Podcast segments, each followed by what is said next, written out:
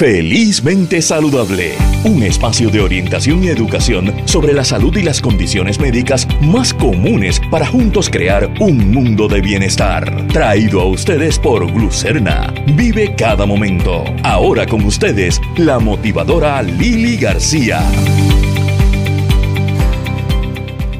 Buenos días amigos de Radio Isla 1320 y Radio Isla.tv y bienvenidos a Felizmente Saludable. Soy Lili García. Y hoy tenemos un programa bien variado. Eh, vamos a estar hablando acerca de cómo em, siempre aspiramos a un país que tenga equidad. Eh, sin embargo, cada día, no solamente a nivel nacional de nosotros, sino a nivel mundial, el mundo se está polarizando demasiado. Em, ¿Cómo afectan estas polarizaciones a la salud? Especialmente el área económica, de derechos humanos, etcétera, etcétera. Vamos a estar hablando sobre el proyecto Matria, una organización que lucha precisamente por adelantar la equidad y el desarrollo humano pleno en Puerto Rico. Este mes, el mes de las condiciones inflamatorias del intestino, vamos a estar hablando con una paciente de Crohn's, lleva muchísimos años con eh, una condición controlada, así que vamos a hablar sobre su experiencia. Y también vamos a hablar sobre con el gastroenterólogo doctor Alexis González Rivera eh, sobre estas condiciones, qué las causan, qué, cuáles son los síntomas de cada una y cuál la, cuáles son las más comunes en Puerto Rico. Así que este es el inicio de Felizmente Saludable, hoy sábado 20 de mayo. Bueno, y en este mes de mayo eh, se conmemora, entre otras cosas, el mes de crear conciencia sobre las condiciones inflamatorias del intestino. Eh, las más comunes de ellas, la colitis ulcerativa y la enfermedad de Crohn's. Tenemos con nosotros al gastroenterólogo doctor Alexis González Rivera. Muy buenos días, doctor González, y bienvenido a Felizmente Saludable. Muy buenos días, muchas gracias por la invitación. Emocionado por estar aquí para poder orientar a los escucha en todo lo que se pueda durante este cortito tiempo que tenemos acá. De, de esas dos eh, manifestaciones, ¿verdad? De las condiciones inflamatorias, el Crohn's y la colitis, eh, ¿cuál de las dos es la más común en Puerto Rico? Bueno, el último estudio que se hizo sobre la prevalencia de las condiciones fue alrededor de, en el 2021 fue el último reporte que fue hecho por la doctora Esther Torres. Ajá. Pero esta información se toma de información de los planes médicos del 2013. De las dos condiciones, la más prevalente que sale es la colitis ulcerosa. Okay. Eh, alrededor de 2.689 pacientes estaban diagnosticados, ¿verdad?, con colitis ulcerosa. Y alrededor de 2.154 pacientes eran diagnosticados con la enfermedad de Crohn. Y toda esta data, ¿verdad?, yo repito, es del 2003, o sea, estamos 10 años, a 10 años de esa información. ¡Wow! O sea que debe haber unos cuantos eh, cientos no es tan fácil hacer un estudio eh, de, prevalencia debido a la información y la cantidad de planes médicos que se tuvo que abordar, ¿verdad? Porque se abordaron todos los planes médicos, tanto en su índole privado o índole de plan de salud del gobierno.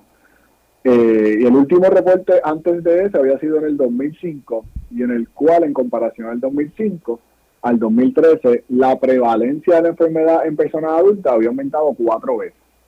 Cuatro veces, wow. Cuatro veces. Y estamos hablando de, eh, en el tiempo, 10 años atrás, ¿verdad?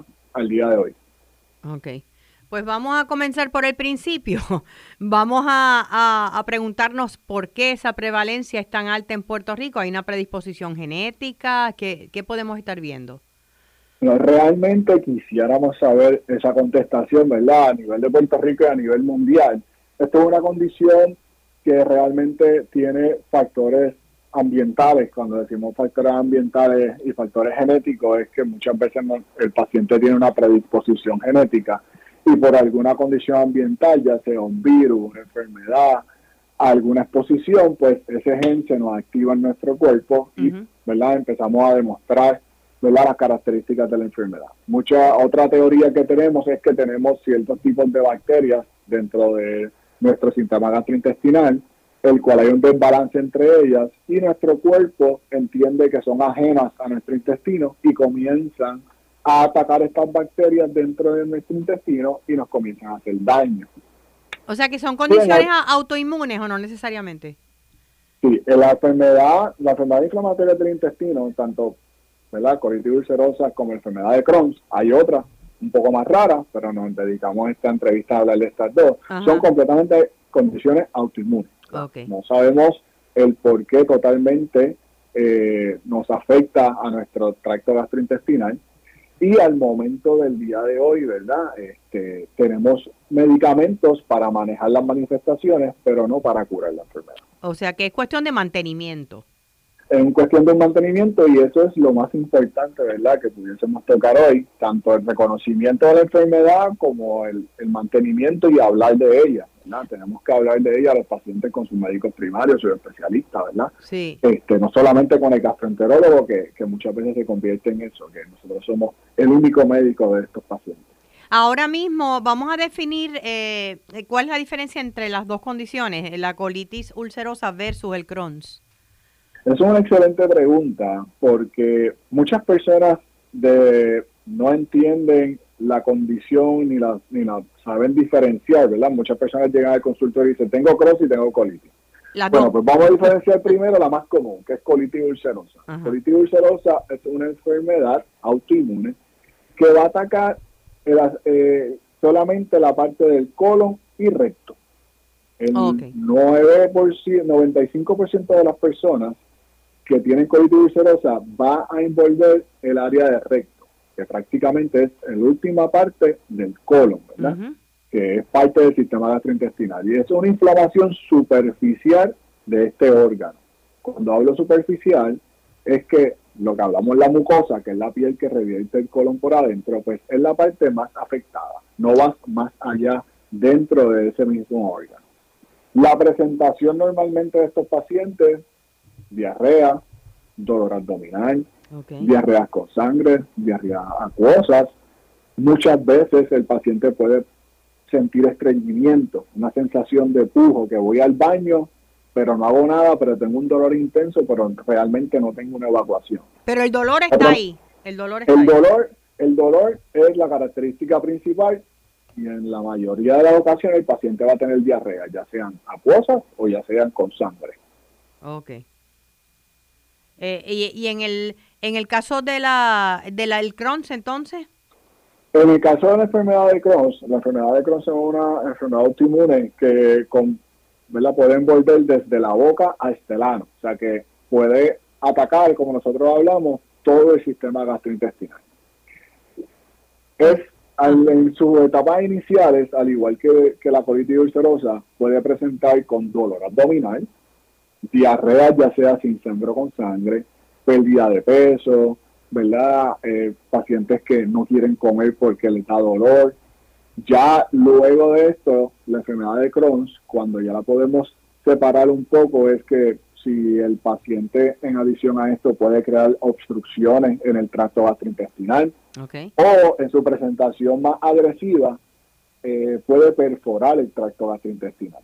Y ah. esto ya se convierte en un problema más bien de cirugía y con medicamentos. Además, tiene otra peculiaridad que en un por ciento bajo de pacientes ataca el área del ano, creando fístulas. Y las ah. fístulas son unos túneles que se forman entre el intestino y otro órgano. Puede ser la piel, puede ser la vejiga, puede ser otro intestino. Y se crea un túnel en donde se comunica. muchas veces, lamentablemente, cuando este túnel se comunica con la piel, pues el paciente empieza a drenar contenido fecal hacia la área de la piel. Y esto ya es, un problema, una característica bien agresiva de esta enfermedad. En términos de, la, de las diarreas y todo, es ¿son los mismos síntomas? O sea, ¿podrían confundirse ambas condiciones? Sí, eh, en el primer año, en el primer año, a menos que el paciente no, no presente con una característica más agresiva, como le comenté en respecto a una obstrucción o una perforación, pues es bien, es bien poco probable de poderlas diferenciar si la enfermedad las dos se encuentran en el colon. Ahora, si yo tengo una, una inflamación intestino delgado con diarrea y un paciente con hemoglobina baja y dolores crónicos, yo puedo ir pensando más que esta presentación es Crohn.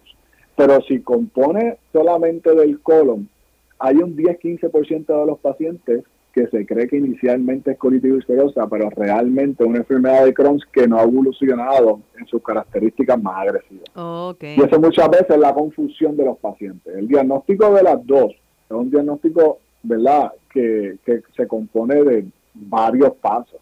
eh, laboratorio, estudios de imágenes, estudios endoscópicos, eh, patologías, y se llega a una conclusión.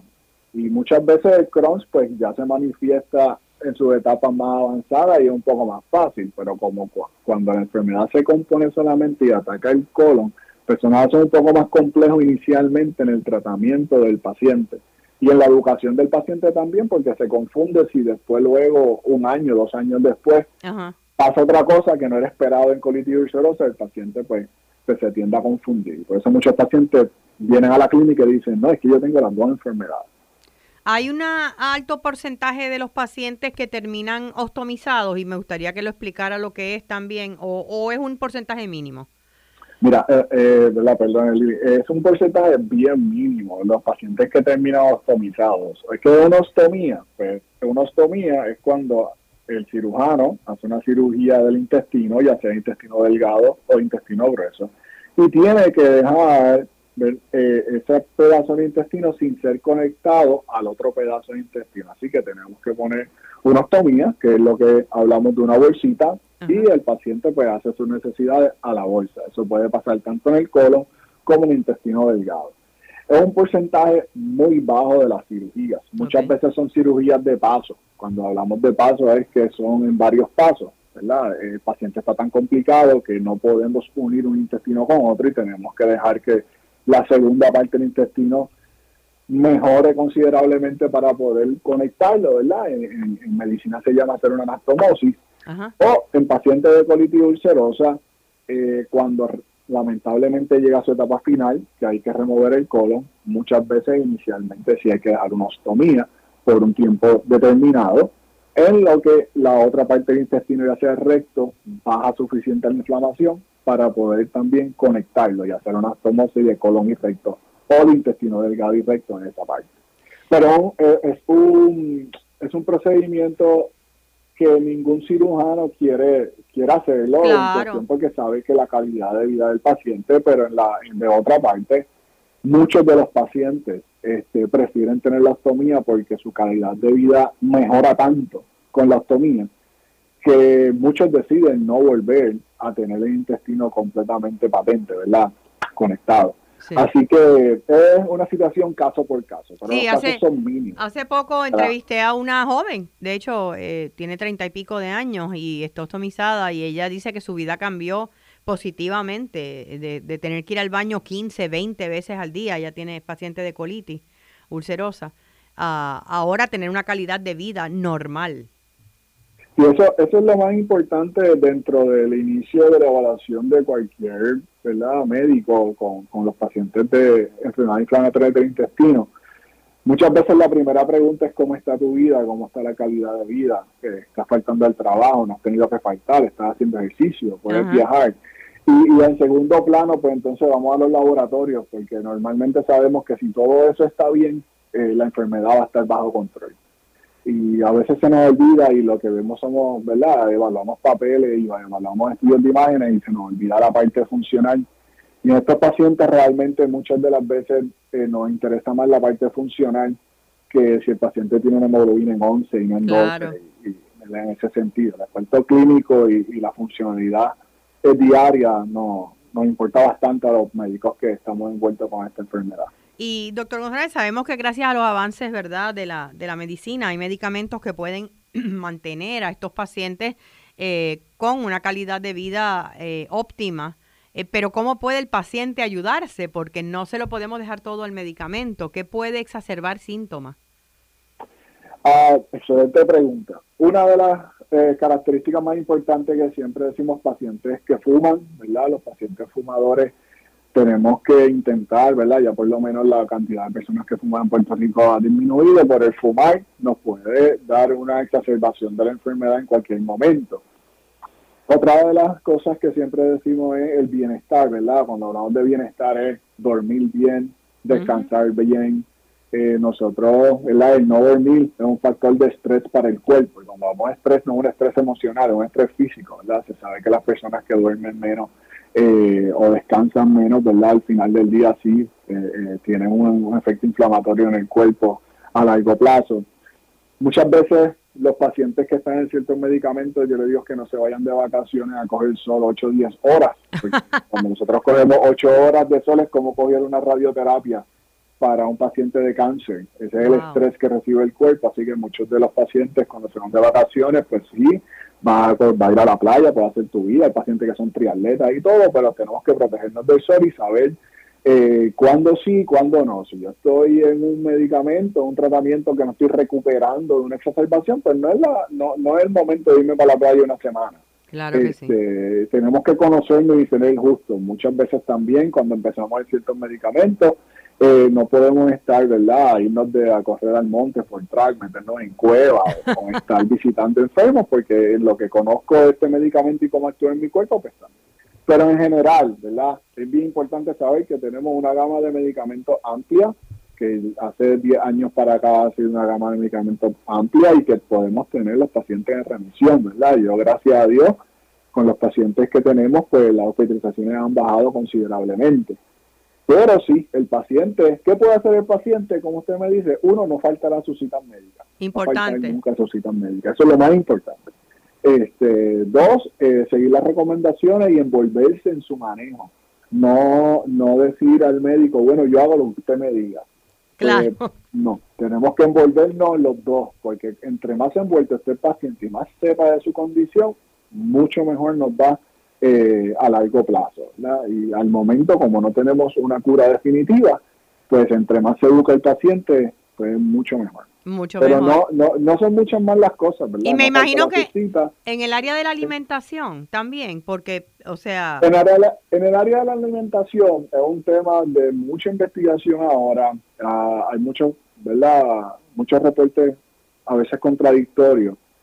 Yo de alimentación, ¿verdad? Y en el Centro de Enfermedades Inflamatorias del del Intestino hay nutricionistas, pero es caso a caso, ¿verdad? Porque si el paciente cirugía, tiene cirugía versus no tiene cirugía sí. el paciente de dónde es la cirugía, pues van a cambiar el tipo de alimentación y la cantidad de componentes de esa alimentación. Y es bien importante preguntar, ¿verdad? ¿Qué yo puedo comer a un paciente que tuvo una cirugía y es- va- la dieta es muy diferente al paciente que no ha tenido una cirugía? Este, pero, ¿verdad? En general, ¿verdad? Lo que decimos, a mí no me gusta hablar de dietas balanceadas porque es un tema demasiado amplio. Claro. Este, pero sí, lo que siempre hemos dicho de eliminar las comidas fritas, las comidas altas en preservativos, eso sí se ha visto en exacerbaciones de la enfermedad, ¿verdad? En, eh, comidas con, con, con larga estadía, ¿verdad? En el, en, el supermercado, ¿verdad? Que, que duran dos años. Pues esos no son los mejores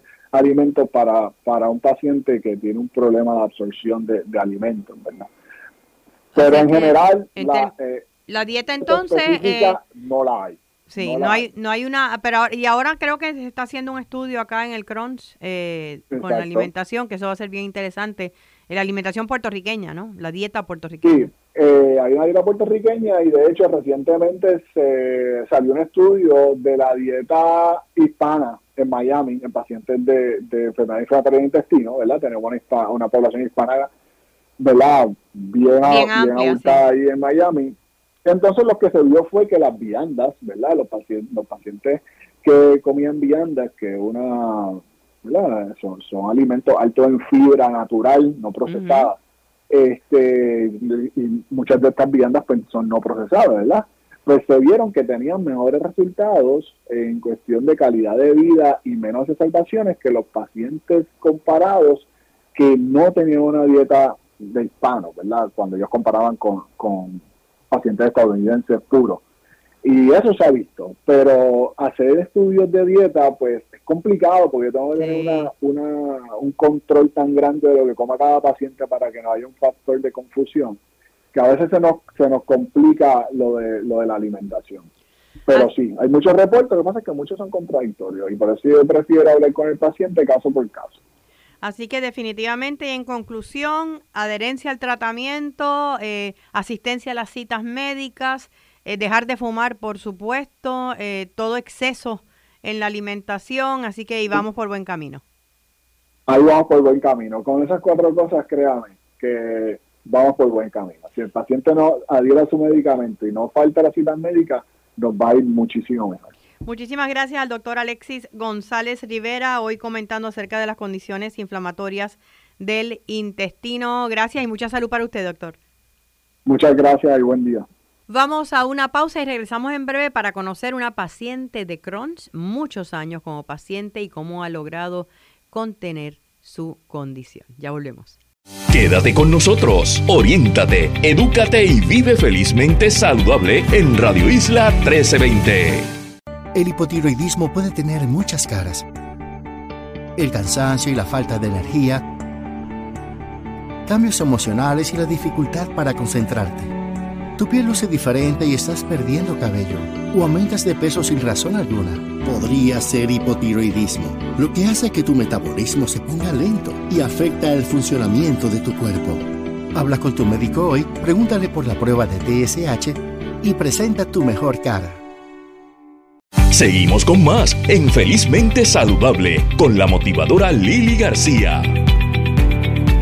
De regreso a Felizmente Saludable con Lili García y estábamos hablando con el doctor González Rivera acerca de las condiciones inflamatorias del intestino más comunes, una de ellas es Crohn's. Y tenemos con nosotros a una paciente que no solamente se ha portado bastante bien, lleva muchos años y la condición está controlada, eh, es una de las portavoces de la Fundación Estera Torres eh, para pacientes de eh, condiciones inflamatorias del intestino y me refiero a Yolanda Monserrate. Yolanda, gracias por estar con nosotros nuevamente en Felizmente Saludable. Claro que sí, claro que sí, siempre para aportar, ¿verdad?, a los demás. Eh, Yolanda, sé que estuviste hospitalizada la semana pasada cuando te llamé para la entrevista, estabas en el hospital, qué bueno que ya está fuera, pero cuéntame, porque me dices que después de muchos años ¿Es la primera hospitalización que tienes? Sí, sí, así sucede. A veces cuando nosotros tenemos, ¿verdad?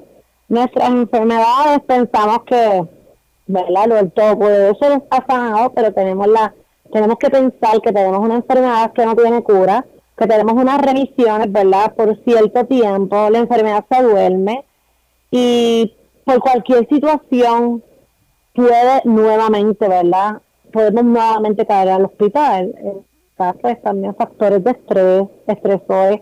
Todo fue de un día para otro. No fue que yo tenía algún síntoma ya previo que me estuviera agobiando. Simplemente pues pasó, llegué de trabajar en la madrugada del sábado eh, 28 me puse mal y pues ya yo conozco, ¿verdad? El camino y llamé a la doctora y pues lamentablemente me hospitalizaron. Estaba muy inflamada y cosas de rutina. Pero se te hicieron una eh, una colonoscopia y todo está bien. Sí, me hicieron primero obviamente el CT, porque siempre hacen el CT para verificar, ¿verdad? Que no haya eh, fístulas, que no haya nada más grave por la inflamación tan severa y los dolores, ¿verdad? Con los cuales llegamos a cada emergencia. Y luego de esto, pues me llevan al cuarto y me hacen la colonoscopía. Obviamente me ponen para bajar la inflamación antibióticos, todo en un orden. Sí, sí. Eh, y esta gente de gastroenterología, de verdad, del Hospital eh, Universitario de de Ciencias Médicas de la Universidad de Puerto Rico son excelentes. Qué bueno, qué bueno. ¿Y ya te sientes mucho mejor?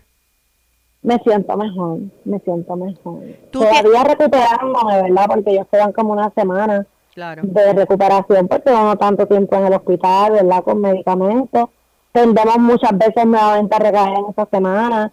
Nos cansamos, estamos en una cama, estamos con suero. Cuando venimos a nuestra realidad, a nuestro hogar, pues tendemos a tener, como decimos, flojera, cansancio. Claro, es, lo que nuevamente volvemos a caer en pie. Pero como ya está el pan nuestro de cada día y todos los que tenemos esta enfermedad sabemos, ¿verdad? Que como guerreros que somos tenemos que pararnos, tenemos que continuar. No podemos permitir, ¿verdad?, que, la mente domine tu cuerpo. Tú tienes que dominarte tú mismo. Cuando tuvimos la conversación la semana pasada, me comentaste que tú entiendes que esta, eh, estabas en remisión hace años. ¿Cuánto, cuánto tú llevas Cinco años. Es la primera vez que yo tengo una remisión de tanto tiempo, porque yo soy de las pacientes más crónicas, ¿verdad? Desde niña.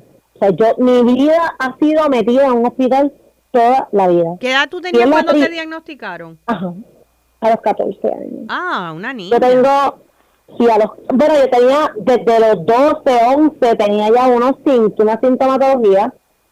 En aquel momento no estaba la ciencia tan adelantada con la enfermedad como en este momento. Eso ni se escuchaba en Puerto Rico. Yo fui de las primeras de Crohn para la doctora Torre, ella atiende adultos y me encogió a mí de niña. Porque fue una cosa tan, tan rara la sintomatología por todo lo que yo pasé, ¿verdad? Yo sí, porque generalmente en los 20 eh, para arriba es que se diagnostica, generalmente.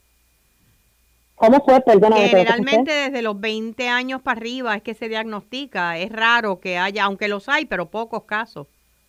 Pero si tú supieras que según, ¿verdad? Va caminando eh, eh, las investigaciones. Ajá cuando a mí me diagnosticaron era siempre eran adolescentes. En la edad de la adolescencia es que más fluye, ¿verdad? Los diagnósticos de Crohn. Wow.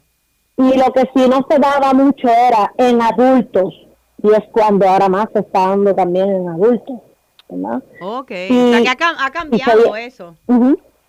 Sí, ha cambiado. Ha cambiado porque acuérdate que la ciencia va adelantándose, van habiendo estadísticas, ¿verdad? por todos los que pasan por los hospitales. Pero para mi tiempo era bien raro, la enfermedad ni se conocía, o sea, no sabíamos. ¿Tú estás... Pero que gracias a Dios llegamos a los puntos que teníamos que llegar.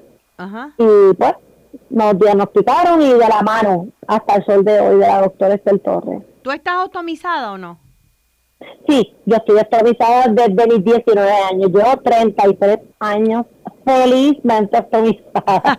Tú sabes que ahora mismo estaba hablando con el doctor sobre eso, de que él estaba comentando, el doctor González Rivera, que la, es una minoría, ¿verdad?, de los pacientes de colitis ulcerosa y de Crohn's que se optimizan, pero los que sí están optimizados están felices porque su calidad de vida mejoró. Completamente, completamente. No significa que nos van a optimizar y que no vamos a tener eh, alguna crisis, ¿verdad? O que vamos a estar curados, no, porque hay mucha gente que piensa, ah, me van a optimizar, eso significa que ya no voy a tener más Crohn. No, negativo. Nosotros nos optimizan, ¿verdad? Porque lamentablemente el intestino eh, va teniendo muchas eh, situaciones, van cortando y hay momentos, por lo menos en mi caso, fue que cuando, ¿verdad? En un momento dado de mi niñez me dio bien cerca del ano, la enfermedad en esa parte no hay un pedazo para ellos poder empatar. A mí me optimizan y me dicen, ah, no, es que es temporero. Yo era una niña. Literal, a los 19 años todavía sigo siendo una niña, una adolescente que no sabía. Y yo preguntaba siempre en la cita, pero cuando no, no, ese es para tres meses, no, ese es para y al año me dijeron, no, eso es permanente. Obviamente yo entendía que era como que me estaban preparando, ¿verdad? Pero no me causó shock, no me causó estrés. ¿No? Es como que me sentí, sí, no, te lo juro, me sentí tan bien, porque realmente sentí la calidad de no tener que estar corriendo a los baños cada vez que salía, que restringirme a salir porque me iba a dar dolor y iba a tener que ir a caer.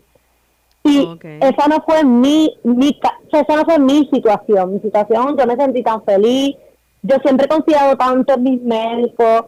Yo, pues, eh, soy una persona que siempre pienso en positivo, pienso en allá. Esto no lo hicieron por fastidiarme, esto lo hicieron por mi salud, esto. Y yo lo llevo, esto, a esto yo me dedico, a decirle a los que se van a optimizar o los posibles optimizados que no van a ser permanentes, posiblemente van a ser temporeros en lo que su salud intestinal, ¿verdad? Pasa pero yo siempre, mira, este, te vas a sentir mejor. Y obviamente es un proceso, porque una muchacha de 19 años, joven, claro. este, que le hagan una ostomía, tú lo primero que piensas es, nadie te va a querer así. Sí, para explicarle a aquellos que están uniéndose a la transmisión ahora, la ostomía es la famosa bolsita, o sea, ella no tiene intestino. Lo que le llaman la bolsita, que realmente es un estómago, que es parte de tu intestino, te lo sacan a la cavidad de la piel, o sea, a tu estómago, ¿verdad? Te lo cosen en la pared abdominal y te colocan lo que le llaman un cap, que es una bolsita donde tú haces tu, ¿verdad? Tu, tu heces fecales.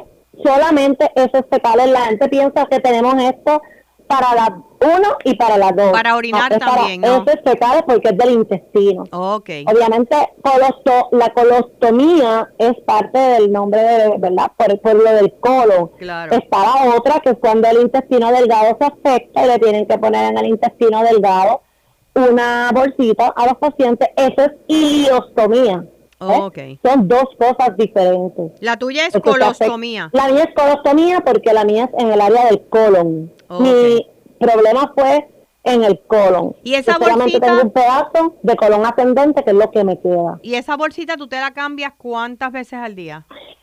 Ok, esa bolsita se daña conmigo, ¿verdad? Yo tengo una manera de educar a mis pacientes porque obviamente yo me eduqué también en la Sociedad Americana del Cáncer eh, con la enfermera Elsa cuando a mí me operaron, porque no teníamos, ¿verdad? Enfermeras esterostomales en nuestra área. Bueno, las teníamos, pero siempre nos mandaban esa área como que para que nos educáramos más.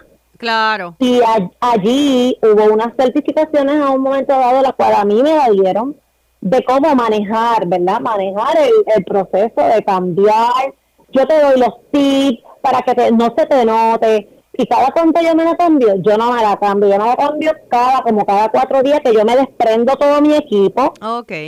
Porque al día a día que tú te bañas, pues yo me quito mi bolsita, la lavo bien con productos de, por ahí, de Victoria's Secret, de Bath Body Works, de lo que sea, ¿verdad?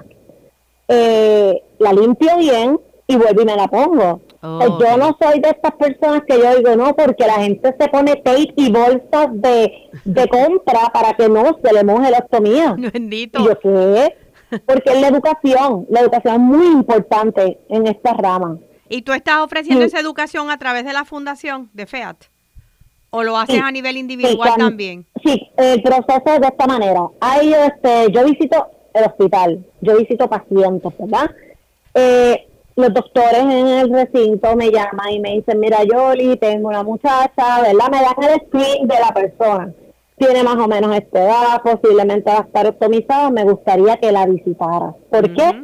Porque como yo, obviamente, proyecto seguridad, me gusta vestir bien, yo voy bien segura, obviamente está la que te va a escuchar y está el que no quiere escucharte. Seguro. Pues el que no te quiere escuchar, tú le dices, mira, yo te entiendo, estás en una negación y en el momento que tú me necesites, este es mi número.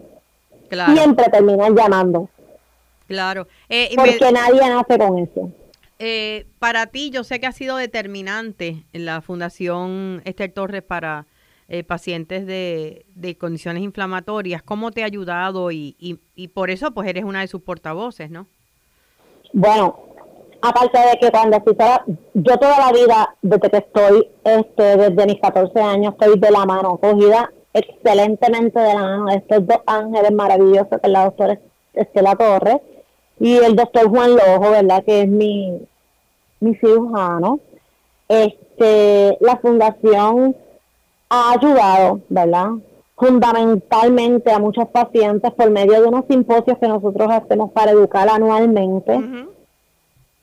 Sí, he tenido la oportunidad de, participar. Ayudamos a los padres, ayudamos a los familiares, hablamos mucho de nutrición, de cirugía, qué debes comer, qué no debes comer, cómo debes de llevar tu calidad de vida, ¿verdad? Porque nosotros no nada más somos una fundación con una persona, somos una fundación que tenemos nutricionistas, psicólogos, cirujanos y los voluntarios, que no soy yo nada más. Habemos muchos voluntarios que ayudamos a, a ¿verdad? A, a crear la mejor calidad de vida en los pacientes, que le hablamos de nuestra experiencia, porque mi experiencia no es el del otro. Cada cara de su experiencia. Y hay hombres, hay mujeres. Cuando son mujeres, casi siempre yo voy. Es bien difícil que a veces tú vas a visitar a un hombre y tú no vas a hablar de cosas de hombre porque tú eres mujer. Claro. Hay varones, hay varones también que, que un ejemplo, yo llamo a varios compañeros y le digo, mira fulano, tengo un varón, necesito que me, me acompañe yo para que ayudes a, ¿verdad? A, educar a esta persona. Y el chico, tú sabes, al muchacho siempre va al hospital. Cuando vamos, yo le pues vamos al día. Y pues él se queda con los chicos y yo me quedo con las chicas. Claro. Y así es mucho más fácil, claro, para un varón eh, tú sabes que las mujeres tendemos a hablar más también. y a ser más abiertas a la hora de hablar de condiciones médicas. Pero yo, a mí no me, fíjate, a mí me gusta hablar con los varones, pero hay varones que son bien difíciles, Ajá. que a veces se lo creen todo porque los chicos a veces son determinantes Sí. y, y, y yo, yo, yo soy bien open, ¿verdad? Yo soy bien, bien abierta a los temas porque estamos hablando de salud, no estamos hablando de nada íntimo ni nada de que yo te vaya a faltar de respeto. Y yo entiendo que según eh, yo hablo, ¿verdad? De la enfermedad, eh, de cómo manejarte, de cómo si tienes colostomía, si no tienes también te voy a hablar de esto. Pero también voy y hablo cuando es un matrimonio, ¿verdad? Y la muchacha está ostomizada. Eso es bien difícil para nosotras abrirnos después de una ostomía a la intimidad. Eso es un tema bien importante. Claro, tú llevas, tú muchos años, llevas, llevas muchos años casada. Sí, yo llevo muchos años casada. Cuando surge esta, que la, la doctora dice, mira, yo es que ella es casada, y taca, taca, taca, y yo le digo a mi esposo, mira, tengo un- una muchacha y tenemos un matrimonio, y él me acompaña, Claro. porque entonces, mientras yo hablo con la chica y le digo, mira, vas a hacer esto para que no se te note, le doy los tips por el pudor que tenemos las mujeres, ¿verdad? Sí, y no, y, Este, y tal vez más, además del pudor, es el miedo a que eso se salga, a que eso, Es tú sabes. todo, no, no, no, es todo. Es, es que nos vemos feas, nos sentimos feas. Sí, es cierto. Pero tú le tienes que dar seguridad porque nosotras las mujeres somos hermosas, ¿entiendes? Somos una creación de Dios y nosotros tenemos que darle seguridad para que esa muchacha tenga esa, esa fortaleza y, y que no la maltraten en un momento dado porque aquí se ha visto de todo. Yo he experimentado de todo. En este momento que yo estoy hablando con mi paciente, mi esposo está hablando con su esposo, mi esposo está hablando con su compañero Ajá. mira, eh, esto es así, tienes que hablarle así, es un proceso bien difícil en pareja, ella muchas veces no va a querer porque ella va a sentirse, ¿verdad? Diferente. No atractiva, no sensual, etcétera. Es correcto. Y nosotros hacemos un excelente equipo para, ¿verdad? Para, para poder darle esa motivación y esa esperanza a esa persona que me necesita. Qué maravilloso. Y así Te- te- sabes sucesivamente. que tienes una, una bendición, ¿verdad? En ese compañero que, que ha sido no solamente Esa apoyo es la ti. bendición de mi vida, Lili. Ese hombre a mí no me deja ni un día sola en el Qué hospital. lindo, qué lindo. Te iba a preguntar, hablando de apoyo, sé que eh, cuando hablamos también me hablaste de, de que no siempre, aunque tienen unos derechos de acomodo razonable, porque todo este trabajo tú lo haces de forma voluntaria, pero tú tienes tu trabajo. Eh, eh, donde no siempre, a pesar de que eh, legalmente tienen unos derechos a un acomodo razonable por la condición, eh, a veces no hay la empatía que tú quisieras eh, a- con las personas que Yo tienen vivido. condición. ¿Qué quisieras que cambiara? Mira, Lili, es bien difícil. En el área de trabajo, eh, los patronos no se empapan 100% ¿verdad? de las enfermedades de sus empleados. Nosotros tenemos unos derechos que nos acogen, ¿verdad? Sí. Pero lamentablemente, eh, no en todos lados, no puedo decir que son todos, ¿verdad? Pero en mi caso, eh, para yo pedir un acomodo razonable, es bien cuesta arriba. En adición a que yo necesito todo el tiempo este, estar en el baño, porque yo tengo una colostomía que como es ascendente, o sea, yo tengo una colostomía que yo, yo como y yo rápido tengo que ir a defecar. Yo tengo un baño y yo tengo un problema bien grande porque mis compañeras de trabajo no son empáticas con mi enfermedad, con mi situación. Y lo digo abiertamente porque parte de esa situación es la que me crea de estresor a lo que yo llegué al hospital. Porque aunque uno a veces diga, ah, yo lo voy a ignorar, a mí no me interesa, este, ellas a mí no me van a menospreciar o yo no me voy a dejar a menospreciar. Llega un punto que tu cuerpo reacciona diferente porque hay, hay algo que te está incomodando. Igualmente tú lo estás ignorando. Pero Yolanda, Pero el cuando, cuerpo cuando es tú- inteligente. Cuando tú sino que cuando tú me hablas de falta de empatía, dame un ejemplo de algo que te ha sucedido. eh, que- Eh, en un momento dado, mis compañeras le dicen a una supervisora que yo tenía en el pasado que por favor me dijera a mí que yo no usara el baño, porque cuando yo usaba el baño, obviamente, pues yo tener una colostomía, yo no hago la digestión completa como la hacen los seres normales. Claro. Yo no hago una digestión, ¿verdad? Y igualmente toda ese fecal huele mal. Pero nosotros, obviamente, es, más concentrada porque nosotros vamos rápido. Ajá. Este, y pues obviamente por más spray y, y ¿verdad? productos que usemos para, yo soy consciente con mis compañeras o con todo, o donde voy, no importa donde uno vaya, obviamente yo tengo conocimiento que el olor es muy fuerte. Y al ellas no permitirme, ah, no, es que vamos a usar el baño nada más para lo número uno. Es que nos reunimos entre nosotras, ajá, pero es que yo soy parte de la oficina, tú no te reuniste conmigo, tú sabes mi situación. Luego de esto, yo dije, mira, no voy a usar el baño de la oficina, me voy a un baño que hay para todos los empleados. Ajá. Allá escucho que dice, ay, no entres porque fulana está ahí. Mucho bullying, mucha eh, comentarios despectivos. Luego de eso, yo trabajo frente a un Walgreens. Lili, yo iba al baño de Walgreens por no molestar a nadie de mi agencia. Allá se pueden decir que yo estaba yendo a Walgreens a hacer shopping, eh, horas laborables. No, que en un momento dado me reuní con la de recursos humanos y le digo, yo estoy llorando, yo, yo no sé qué más hacer al punto que yo dejé de comer para entonces no ir al baño. Sí, no, y no, y eso no es algo que te hace bien, para nada. Luego de la pandemia, a mí, ¿verdad? Tuvo un suceso y me operando un pulmón. Yo pido un acomodo razonable porque ya ahí había otra persona de recursos humanos, había otro presidente, pues yo trabajo con gobierno. Y tú sabes que esto es un quírate tú para ponerme yo. y sí, porque es la palabra más correcta que te puedo decir y me dan un acomodo razonable. Eh, gracias a Dios el presidente me da un acomodo razonable por la pandemia, me encierran sola en una oficina que tenía un baño, pues recientemente me ponen otra supervisora y lamentablemente la supervisora no me puede ver ni los pies ni la cabeza.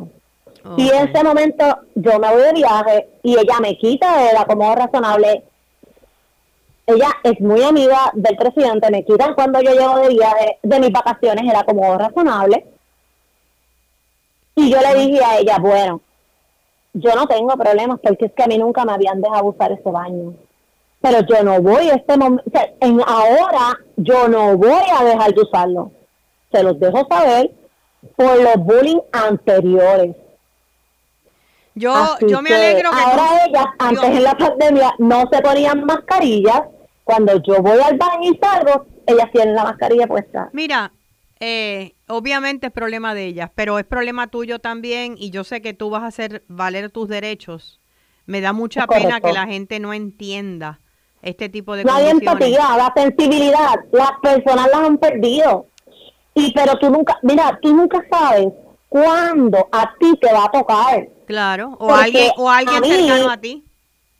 Personas que en el camino han pasado esto Luego me llaman porque su papá le diagnostican cáncer, le pusieron una colostomía. ¿Y quién tiene que ir a bregar con el papá de la persona que me bulió a mí unos años atrás? Está que está aquí. Yo no soy rencorosa, porque sabes que yo le sirvo a un señor y yo, yo soy una persona muy abierta y si yo tengo que ir 20 veces a enseñarle a tu papá, independientemente tú me hayas hecho lo que sea, yo gano. Claro que sí por la calidad de ser humano que yo soy. Yolanda, te agradezco este tiempo, te agradezco, eh, ojalá que sigas eh, y vuelvas a esa etapa de remisión y sean 15 años más. Eh, ojalá. Este, ojalá. siempre nos vamos a seguir viendo en las siempre nos vamos a, seguir viendo en las actividades de FEAT. Muchas bendiciones para ti y para tu familia. Muchas gracias Lili por la invitación. Siempre agradecida. Ah, la verdad que uno escucha historias y, y, es duro, es duro. Necesitamos definitivamente desarrollar la, empatía. Eh, hablando de desarrollar cualidades positivas que pueden ayudarnos a manejar los estresores de la vida, los invito, a las personas en el área sur que siempre me dicen que los talleres todos los damos o los ofrecemos acá en el área norte y en el área metro. Voy para Ponce el domingo 4 de junio eh, a la librería El Candil con Los secretos de las mentes felices. Un taller de dos horas y treinta, es a la una de la tarde, para aprender a transformar el estrés y la ansiedad a través de las técnicas de mindfulness. ¿Qué podemos cambiar y qué no? qué podemos controlar y qué no. Aprender qué es mindfulness, qué es vivir en mente plena y el impacto que tiene no solamente en la salud emocional, sino también en la salud física. Vamos a aprender técnicas básicas de mindfulness y vamos a aprender a herramientas para trabajar con personas difíciles, que también eso lo necesitamos yo creo que todos. Esto es en la librería El Candil de Ponce, estás en la calle Unión, el domingo 4 de junio a la una de la tarde. Para información y registro puede entrar a mi página de Facebook, Lili García Fanpage, aquellos que tengan Facebook, o pueden llamarnos al 787-234-6906. 787-234-6906 para más información y registro. Eh, vamos a una pausa y regresamos con más aquí en Felizmente Saludable. Quédate con nosotros, oriéntate, edúcate y vive felizmente saludable en Radio Isla 1320. El hipotiroidismo puede tener muchas caras. El cansancio y la falta de energía, cambios emocionales y la dificultad para concentrarte. Tu piel luce diferente y estás perdiendo cabello o aumentas de peso sin razón alguna. Podría ser hipotiroidismo, lo que hace que tu metabolismo se ponga lento y afecta el funcionamiento de tu cuerpo. Habla con tu médico hoy, pregúntale por la prueba de TSH y presenta tu mejor cara. Seguimos con más en Felizmente Saludable con la motivadora Lili García. regreso a Felizmente Saludable con Lili. Bueno, cuando hablamos de equidad, es un término que últimamente está de moda y, y tal vez no está de moda por una razón que no debería ser, y es que cada vez estamos en un mundo que se polariza más. Y es imposible en un mundo polarizado tener buena salud, buena salud física, buena salud emocional, y, si hay un grupo que se ha dedicado durante muchos años a promover, ¿verdad?, lo que es el trabajo holístico para adelantar la equidad, el desarrollo humano pleno y la libertad no solamente en las mujeres, sino en la comunidad LGBTQ eh, y otros grupos marginados, es el proyecto Matria. Y tengo hoy eh, con nosotros aquí en Felizmente Saludable a la coordinadora de política pública y a trabajadora social, Enid Pérez. Gracias, Enid, por acompañarnos. Gracias, Lili, por la oportunidad para Proyecto Matria. Cuando, cuando te hablo de la relación entre la equidad y la salud, eh, ¿estás de acuerdo con esto? Eh, ¿Cómo lo ves hoy en día en Puerto Rico? Mira, definitivamente está relacionado no solamente con la salud, sino con todo lo que nos impacta en nuestras vidas y, lo que tenemos deberíamos tener acceso en la sociedad, ya sea salud, vivienda, educación, eh, desarrollo económico, autosuficiencia. En todas esas instancias debemos tener acceso a la equidad, esa debería ser la aspiración. Y, eh, y cuando estamos hablando de que pues, no existe equidad, es porque ahora mismo las mujeres vivimos mayor desigualdad y no tenemos las mismas oportunidades que tienen los hombres eh, durante muchísimo, muchísimo tiempo, aunque hemos alcanzado eh, algunos logros, la realidad es que todavía se nos complica poder acceder a nuestros servicios esenciales y poder tener las mismas oportunidades que otras personas y sobre todo los hombres. Sí, y, y, lo que comenzó, ¿hace cuántos años existe Matria? Porque Matria lleva, uff, muchos años. Sí, ya Matria cumple, tiene sus 18 añitos, así que desde el 2004 eh, estamos trabajando proyectos de desarrollo económico, vivienda, comenzamos trabajando con mujeres y en el transcurso empezamos también a incluir a las personas de la comunidad LGBTIQ+, y personas de otras comunidades, ¿verdad? Como nuestro proyecto de recuperación en Orocovi, Casa Solidaria, que se dio luego del paso del huracán María.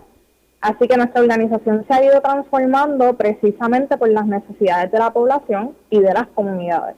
Eh, hace eh, esta semana estuve leyendo un estudio que se hizo acerca de lo que es el burnout o la quemazón física y emocional y cómo es mucho mayor en mujeres que en varones. Eso es así, mira, eh, en los últimos meses, en los últimos años, nosotras hemos estado enfatizando sobre todo en el trabajo no remunerado de las mujeres, porque esto tiene mucho que ver con también el, ¿verdad? El, cuidado, del autocuidado de las mujeres, con la pobreza de tiempo de las mujeres. Sí. ¿Por qué? Porque eh, las mujeres prácticamente se nos enseña, se nos educa a que tenemos que ser trabajadoras, cuidadoras, eh, tenemos que estar pendientes de todo lo del hogar, trabajar en el hogar. En muchas ocasiones trabajamos, pero también tenemos jornadas de trabajo, dobles y triples jornadas, eh, también para cumplir con las expectativas que tiene la sociedad sobre las mujeres en términos del cuidado, ya sea de niños o niñas, ya sea de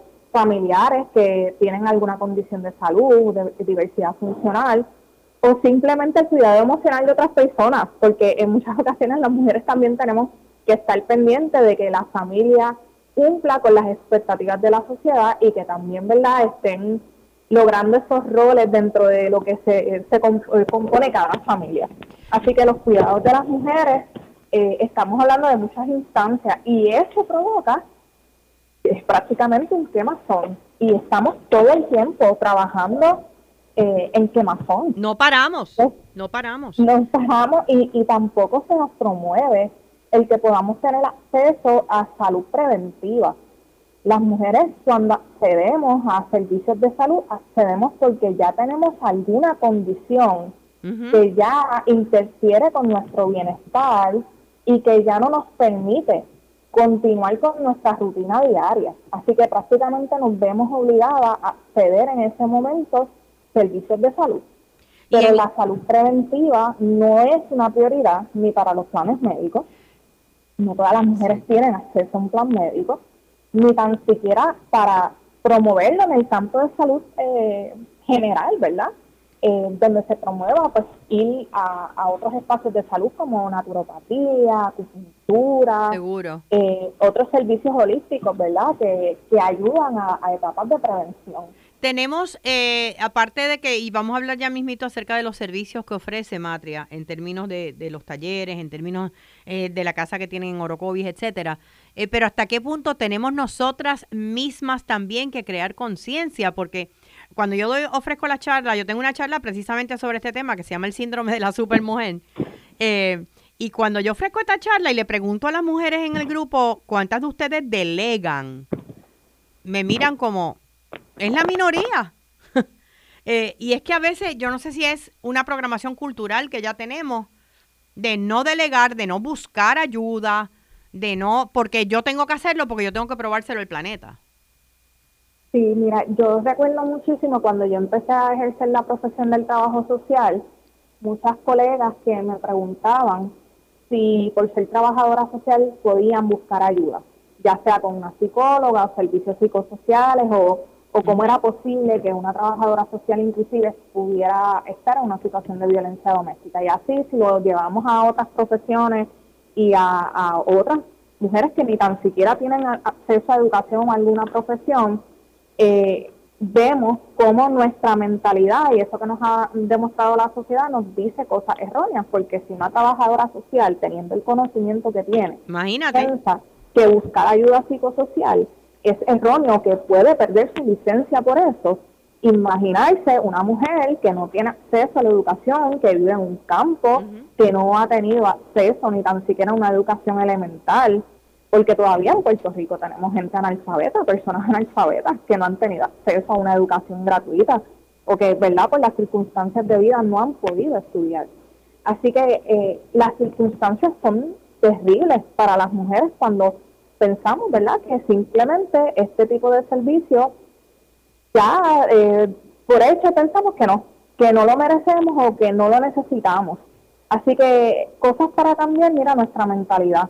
Estos espacios quizás de conversación con otras mujeres que están viviendo también situaciones similares o que están buscando alternativas para comenzar a trabajar con su salud.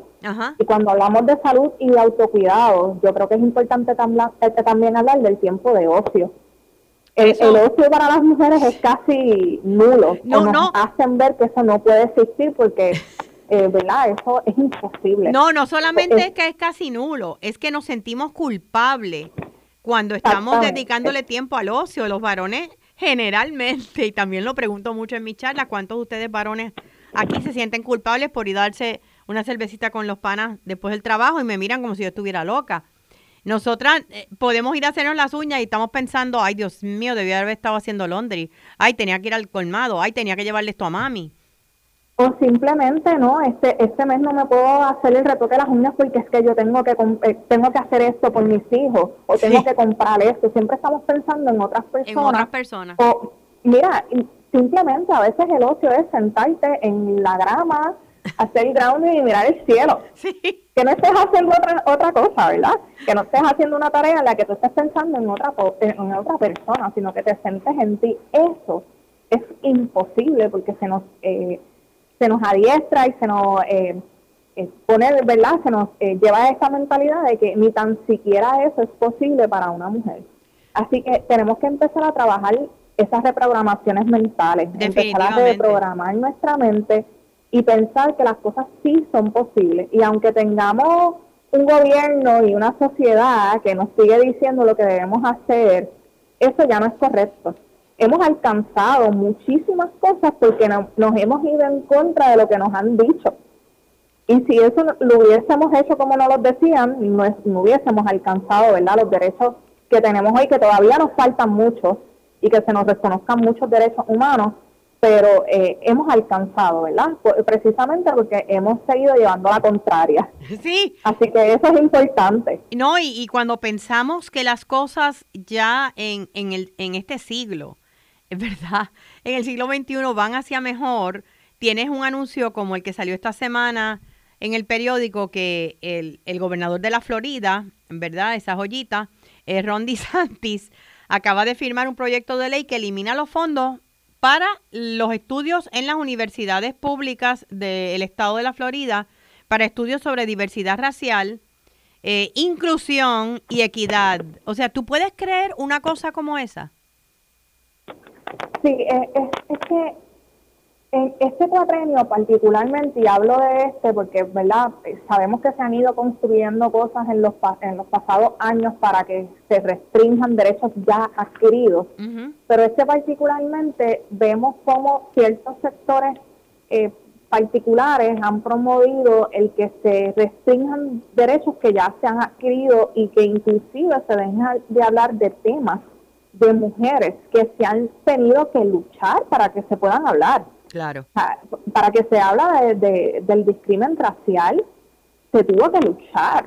O sea, eso no fue algo por sentado todavía tenemos grupos de mujeres que tienen que estar visibilizando el tema de las razas, sobre todo en Puerto Rico, que aunque somos una cultura multirracial, la verdad es que tenemos que hablar del discrimen racial en Puerto Rico. No, y, tenemos que hablar tenemos grupos hablando sobre eso porque es que existe aún. Eh, así que eh, es bien bien difícil cuando tenemos que, trabajar con gobiernos y, con grupos particulares que quieren, ¿verdad?, restringir o, retrasar esos derechos que ya hemos alcanzado. Mira, eh, y, y, si la situación es difícil para las mujeres y para las comunidades marginadas, la mujer negra todavía, ¿verdad?, la tiene peor. Eh, y, y, yo quisiera eh, tener media hora más para hablar contigo, pero se nos ha acabado el tiempo. Quería que nos dieras los datos de dónde puede obtener el público más información del proyecto Matria. En la página de ustedes web, si están en Facebook o en las redes. Sí, pues mira, nosotros tenemos la página de Facebook, Proyecto Matria, también la tenemos en Instagram. Tenemos una página web www.proyectomatria.org en esta página hay diversos materiales, están todos nuestros programas, eh, que incluye Arepa Chip, Casa Solidaria, la línea de ayuda, el de vivienda, el de política pública, pero también hay una sección que se llama Caja de Herramientas. Es una parte en la que nosotros le proveemos recursos, videos, a la comunidad para saber identificar situaciones de violencia de género y qué cosas pueden hacer, ¿verdad?, en sus planes comunitarios. Así que yo creo que eso es importante, más con lo que hemos observado en las últimas semanas, que, ¿verdad?, las comunidades han sido bien afectadas por casos en los que, ¿verdad?, se ha, visto nuevamente eh, un feminicidio donde y, donde las comunidades son bien cercanas a, a esa persona que ha sido asesinada. Así que yo creo que es importante y que sepan que esta página está de recursos también tenemos nuestra línea de ayuda 24/7, que no solamente la trabaja Matria, la trabajamos en colaboración con otras organizaciones, que el número es el 787-489-0022, 787-489-0022, y pues nuestro número de la oficina en Caguas es 787-704-2222, así que les exhortamos a que se mantengan conectadas y conectados a nuestras redes para que vean todas nuestras actividades y todos los recursos y materiales que le ofrecemos a la comunidad para que sigamos hablando del tema de las mujeres. Gracias, Enid. Eh, ella es coordinadora política pública del proyecto Matria. Gracias, gracias a, Matria por, por la labor que hacen tan necesaria en Puerto Rico. Gracias, Lili. Bye bye. Gracias al proyecto Matria, gracias amigos por habernos y amigas por habernos acompañado durante esta hora. Recuerden que eh, la felicidad es una decisión personal. Nos vemos el próximo sábado. Que tengan una semana feliz, pero sobre todo saludable.